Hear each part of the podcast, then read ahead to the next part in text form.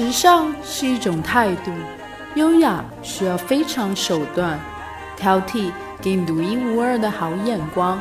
我是秋千，欢迎收听《时尚乱入》。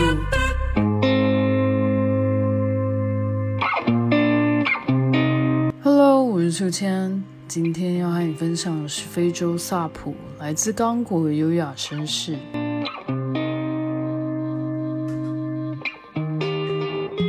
今天家徒四壁、囊中羞涩都没关系，但是不好好打扮是不行的。刚果世上最贫穷的国家之一，在首都金沙萨，却有一群人非常执着、沉迷于时装，优雅剪裁的西装，还有无可挑剔的细节、绚烂色彩穿梭在其中，搭配圆点礼帽、手杖，还有蝴蝶结，连口袋巾的垂褶都要恰到好处。而大家都称他们为萨普尔。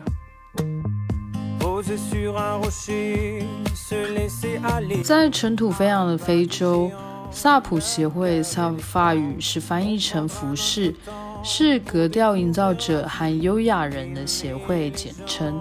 而这个协会代表一种集中于刚果、金沙萨还有布拉查维尔等城市的次文化。协会里面的成员萨普尔们用精致的服装，还有优雅舞步，点亮了非洲大陆上二十年代复古情怀。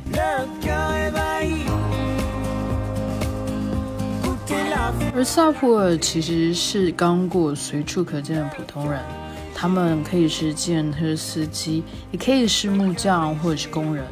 萨普尔们相信盛装能够振奋人心，也有补偿和美化的效果。比起把血汗钱花在改善教育或者是居住的环境上面，他们更想要投资在服装还有皮鞋，因为对他们而言，什么都比不上时装重要。lasube 这种次文化的起源可以追溯到一九二零年代，那个时候刚果被比利时殖民，而家仆们常常从欧洲的主人那里拿到二手衣物作为报酬。不过，当时的刚果仆人为了对抗殖民者优越感，开始自觉性的拒绝这些二手衣服，坚持用自己微薄的薪水来购买巴黎最时尚的服装。一九六零年代，刚果独立了以后，布鲁拉萨还有金沙萨成为了非洲精英的聚集地，他们也会从巴黎、伦敦带回名牌的服装，就像一位萨普尔所说的。白人发明了现代社会的衣服，但是我们非洲人把这些衣饰变成了一门艺术。虽然刚果曾经在一九八零年代禁止萨普这种次文化，但是随着社会的开放，萨普这几年又再度复苏。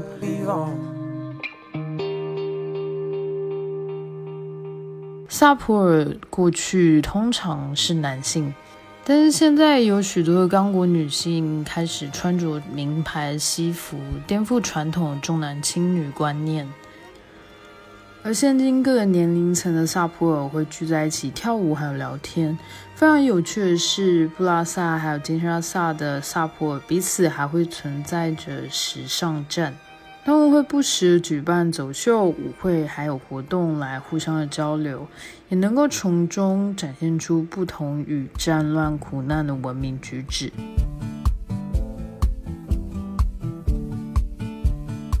萨普其实是刚果文化遗产中至为重要的一部分，而这个经历过殖民、腐败、内乱，还有贫穷的国家，甚至希望借此来平复。它是一项不断进步的次文化运动。所有曾经受过苦、丧失权益的年轻萨普尔，他们是用着时尚带领的刚果迈向世界。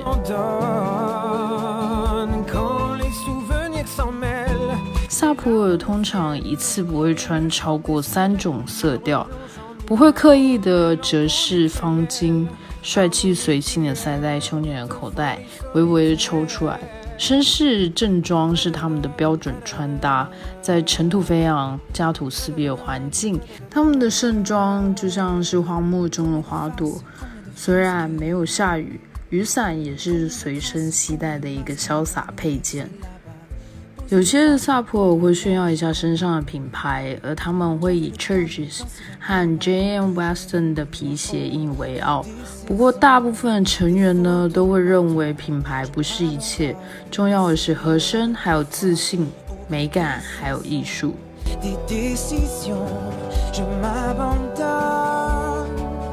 萨普尔用颜色、花样和材质来做搭配，可以用一整个礼拜来构思各种不同的夹克啊、裤子、胸襟、领带，还有领夹、丝巾、雨伞等等等等的组合。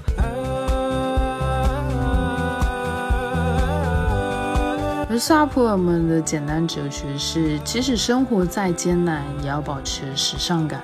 这是他们经历了世世代代，将 l a s a v 从祖辈传递到父辈，再传递给孩子们，作为收获尊严与幸福的独特秘诀。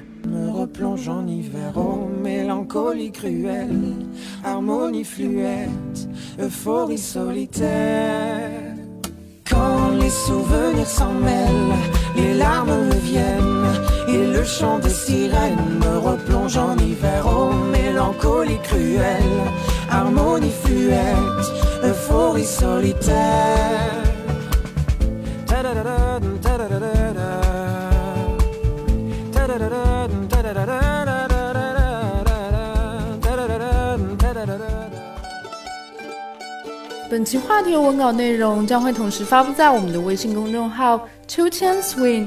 秋是秋天的秋，千是千言万语的千，加上英文拼写 s w i n g swing。欢迎大家留言和订阅。历史考究加上一点想象力，为您挑选俯拾皆是时尚野趣和寻常好时光。更多的时尚资讯，敬请收听《时尚乱入》。